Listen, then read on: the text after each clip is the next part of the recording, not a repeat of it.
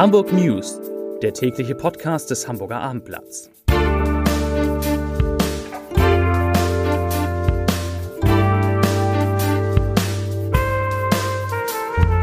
Herzlich willkommen. Mein Name ist Lars Heider und heute geht es um den befürchteten Engpass bei Gas und die Frage, wonach eigentlich entschieden wird, welche Unternehmen im Falle eines Falles kein Gas mehr bekommen. Weitere Themen, es gibt gute Noten für Hamburgs Bildungssystem, es gibt gute Aussichten für alle Karl-May-Fans und es gibt schöne Plätze unter freiem Himmel. Dazu gleich mehr. Zunächst aber wie immer die Top 3 die drei meistgelesenen Themen und Texte auf abendblatt.de. Auf Platz 3 Glinder Wellness Oase ist startklar mit besonderen Regeln. Auf Platz 2 fünf neue Anwohnerparkzonen kommen. Eppendorfer aufgebracht. Und auf Platz 1 Kleinkind krabbelt unter Auto und wird überfahren. Das waren die Top 3 auf abendblatt.de.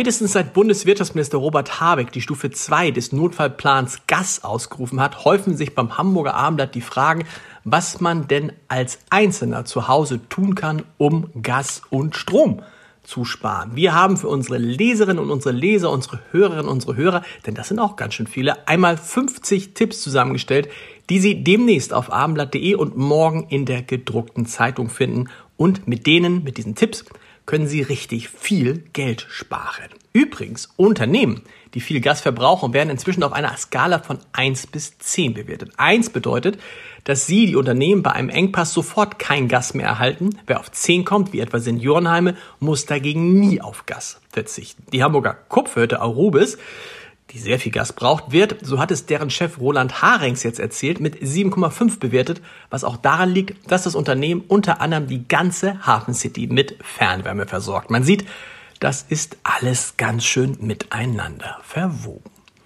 Hamburg-Schulsenator Thies Rabe kann gute Nachrichten durchaus gebrauchen. Zuletzt gab es heftige Diskussionen um die neuen Bildungspläne.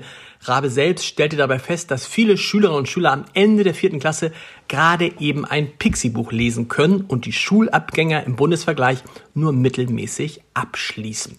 Im neuen nationalen Bildungsbericht der Kultusministerkonferenz nimmt Hamburg allerdings gleich mehrere Spitzenplätze ein. So hat die Stadt die höchste Abiturquote aller Länder im Jahr 2020 waren es 55,7 Prozent der Schülerinnen und Schüler, die Abitur gemacht haben. Dazu sagt Thies Rabe, ich zitiere, das ist besonders ermutigend, weil Hamburgs Schülerinnen und Schüler in den schriftlichen Abi-Klausuren der Fächer Deutsch, Mathe, Englisch und Französisch in erheblichem Maß die gleichen Aufgaben bewältigen müssen wie die Schülerinnen und Schüler in den anderen Bundesländern. Zitat Ende. Weiterhin ist Hamburg neben Thüringen das einzige Bundesland, das allen Schülerinnen und Schülern einen Ganztagsschulplatz rechtlich garantiert. Rund 85 Prozent aller Grundschüler nehmen an der Nachmittagsbetreuung der Schulen auch teil. Auch dies ist der höchste Wert im Vergleich der Bundesländer.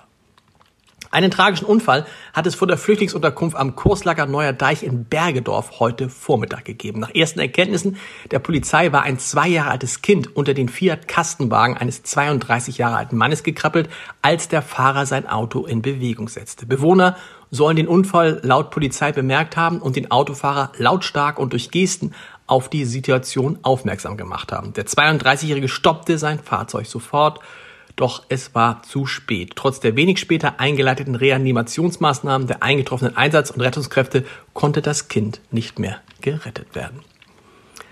Welche Restaurants in Deutschland können mit der schönsten Freifläche punkten? Mit dieser Frage hat sich Open Table, ein bekanntes Reservierungssystem für die Gastronomie, beschäftigt und nun eine Top 50 Liste der Lokale mit dem besten Außenbereich veröffentlicht. Und dabei sind auch vier Restaurants aus Hamburg. Als da wären Tim Melzers Bullerei im Schanzenviertel, die Pulvermühle in Niendorf, das Rief Fisch und Fable in Altona Altstadt und zum alten Lotsenhaus in Ottmarschen. Der Podcast-Tipp, der passt zur Außengastronomie in unserer Reihe Vier Flaschen.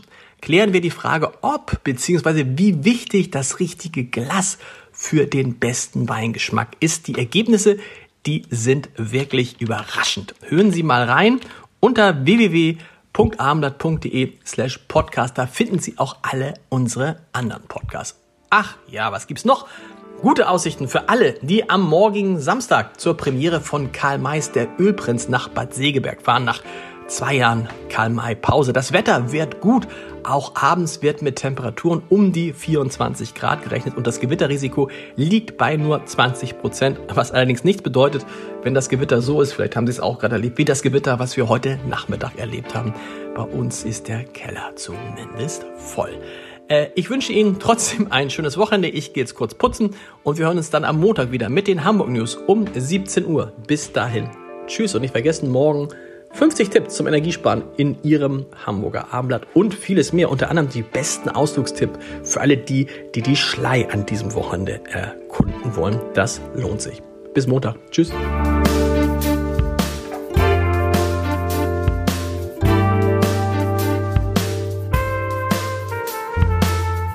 Weitere Podcasts vom Hamburger Abendblatt finden Sie auf abendblatt.de slash podcast.